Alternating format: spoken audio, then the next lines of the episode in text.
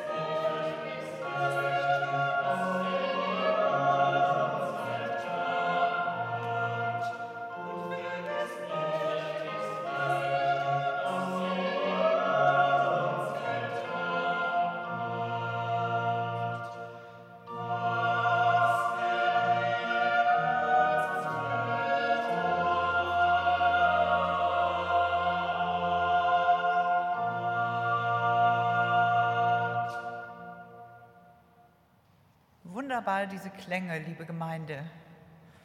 Und Heinrich Schütz ist Ihnen sicher allen bekannt vom Namen her, aber ich erzähle Ihnen ein wenig über ihn, wo er gewirkt hat, wie er komponiert hat, was er komponiert hat. Und das, was ich erzähle, habe ich vom Mitteldeutschen Rundfunk, nicht von Wikipedia und mir auch nicht selber ausgedacht, sondern von dort genommen. Er wurde geboren, Heinrich Schütz, am 8. Oktober 1585 in Köstritz, verbrachte ein halbes Jahrhundert als Kapellmeister am kurfürstlich-sächsischen Hof zu Dresden. Seine Einstellung war ein zähes Feilschen des Kurfürsten Johann Georg I. mit dem Landgrafe Moritz von Hessen-Kassel um den jungen Musiker vorangegangen. Der kulturbeflissene Moritz hatte den jugendlichen Schütz nicht nur als Sänger und Schüler des Collegium Mauritianum an seinen Hof geholt, sondern ihm auch einen dreijährigen Studienaufenthalt bei Giovanni Gabrielli in Venedig finanziert. Als aber, und das steht hier so in einem sächsischen Sender, der prunk- und trunksüchtige sächsische Kurfürst Johann Georg I. anlässlich der Suche nach einem neuen Kapellmeister auf Schütz verfiel, hatte Landgraf Moritz kaum Chancen, dem höher stehenden Fürsten das Anliegen zu verweigern. Die Aufgaben des Kapellmeisters Schütz in Dresden umfassten die Bereitstellung eigener oder fremder Kompositionen für alle geistlichen und weltlichen Notwendigkeiten des Hofes. Darüber hinaus war Schütz für die Organisation der Hofkapelle mit ihren Sängern und Instrumentalisten zuständig. Er nahm die Fürsorge für seine Musiker sehr ernst vor allem in den Mangelzeiten des Dreißigjährigen Krieges, setzte er sich nachhaltig dafür ein, ihnen Einkommen und Ausbildung zu gewährleisten. Seinen Aufgaben entsprechend umfasst das Schützwerkverzeichnis, das wir hier auch sehen, SWV, zahlreiche geistliche und weltliche Werke für höfische Gottesdienste oder Privatandachten, für Hoftafel und Tanz, für Hochzeiten, politische und private Veranstaltungen. Allerdings gingen nahezu alle weltlichen Werke verloren, bedingt durch den Dreißigjährigen Krieg, der nicht nur die Biografie, sondern auch das Werk des Komponisten nachhaltig prägte. Außerdem kamen zu Schütz Lebzeiten vorrangig seine geistlichen Kompositionen zur Veröffentlichung, deren Bestand damit gesichert war. Die opulenten Festmusiken dagegen, Tagesware im musikalischen Geschäft, waren zu Kriegszeiten weniger gefragt und blieben ungedruckt. So konnte es geschehen, dass bei Schlossbränden nach Schätzungen ungefähr 300 Manuskripte verbrannten und die Musik somit unwiederbringlich verloren gehen konnte. Überhaupt gibt es wenig, auffallend wenig Relikte der Person Schütz, keine Gegenstände aus seinem Besitz, keine gesicherten Handschriften. Nur ein paar Gemälde, nur ein Gemälde sowie ein paar Stiche geben Auskunft über sein Äußeres. Der musikalische Stil Schütz lässt eine behutsame, originelle Aufnahme moderner Einflüsse, die Schütz aus Italien mitbrachte, erkennen. Basis allen Komponierens blieb für ihn aber immer eine solide kontrapunktische Ausbildung in der Tradition der niederländischen Schule des 16. Jahrhunderts, ohne deren Künste jede Komposition doch nicht viel höher als einer tauben Nuss wertgeschätzt werden kann. Textgrundlage der erhaltenen Kompositionen waren überwiegend von Schütz sorgsam redigierte Bibelstellen, zumeist aus der deutschsprachigen Lutherbibel. Für einige Vers Werke verfasste er die Texte selbst. Letztlich widersetzt sich das Bild von Schütz allen einseitigen Vereinnahmungen. Für den protestantischen Kirchenmusiker in Anführungsstrichen hat er zu viele Opern geschrieben und stand zudem nie in kirchlichen Diensten. Für den tiefdeutschen Komponisten, ein Etikett, das besonders während des Dritten Reiches gepflegt wurde, hatte er sich zu viele Anregungen aus Italien geholt und stand anlässlich musikalischer Grabenkämpfe sogar auf italienischer Seite. Sein Spätwerk galt seinen Zeitgenossen formal als einigermaßen veraltet, während er harmonisch immer auf der Höhe der Zeit war. Gut gefasst hat das Michael Heinemann in der Schlussbemerkung seiner Schützbiografie es gewinnt allmählich ein Bild von Schützkontur, das ihn als Mittler zwischen verschiedenen musikalischen Kulturen zeigt. Er war vielleicht der einzige deutsche Komponist seiner Zeit mit internationaler Reputation, dem die Traditionen protestantischen Komponierens ebenso vertraut waren wie die neue theatralische Musik Italiens. In der Verbindung konventioneller und moderner Techniken des Tonsatzes gelang es ihm, eine individuelle Musiksprache zu formulieren, deren besondere Dimension noch immer zu entdecken ist. Am 6. November 1672 ist Heinrich Schütz in Dresden gestorben.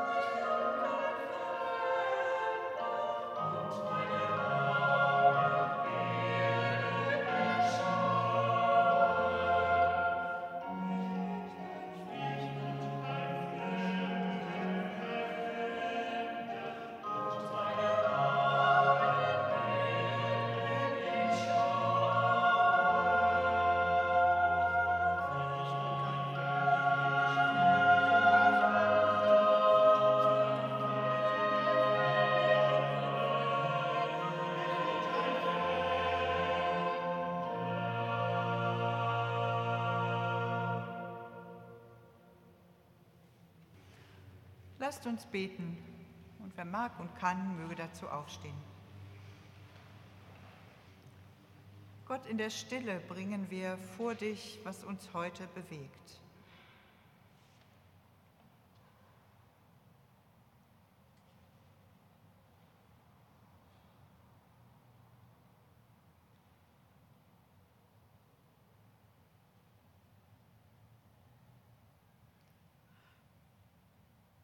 Wir bitten für alle Menschen, die in diesen Zeiten besonders allein sind und sich fürchten vor dem, was auf sie zukommt. Wir bitten für uns alle, dass bald wieder mehr Normalität ist. Wir bitten für die Kinder, die Schüler und Schülerinnen, die Lehrer und Lehrerinnen, dass dann, wenn sie wieder alle zusammen sind, sie es, es ihnen gut geht, sie gute Nerven haben und viel Freude miteinander zu lernen. Wir beten gemeinsam, wie uns Jesus gelehrt hat. Vater unser im Himmel, geheiligt werde dein Name, dein Reich komme, dein Wille geschehe, wie im Himmel, so auf Erden. Unser tägliches Brot gib uns heute und vergib uns unsere Schuld, wie auch wir vergeben unseren Schuldigern. Und führe uns nicht in Versuchung, sondern erlöse uns von dem Bösen. Denn dein ist das Reich und die Kraft und die Herrlichkeit in Ewigkeit. Amen.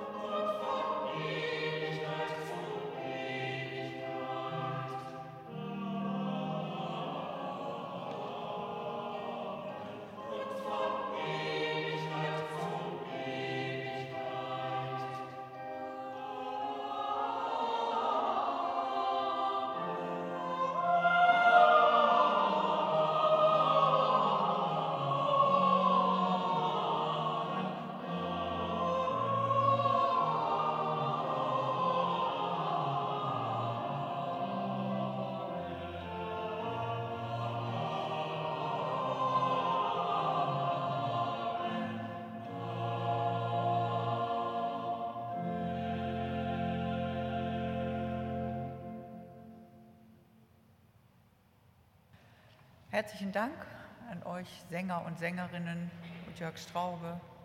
Ein wunderbarer Hörgenuss. Ein, ja.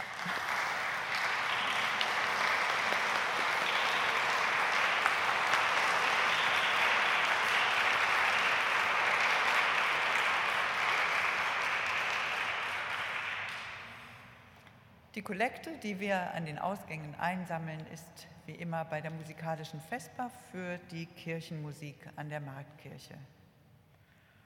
Und wie Sie gesehen haben, an den nächsten beiden Sonntagen wird es keine musikalischen Vespern geben, wohl aber am 19. Juni die Chor- und Orgelvesper, alles andere ist aufgeschrieben, und am 20. Juni auch eine musikalische Vesper. Nun geht in diesen Abend und in die Woche mit dem Segen Gottes. Es segne und behüte euch Gott von Sarah und Abraham, Jesus Christus von Maria geboren und der Heilige Geist, der über uns allen wacht, wie Eltern über ihre Kinder. So segne euch der dreieinige Gott, Vater, Sohn und Heiliger Geist. Bye.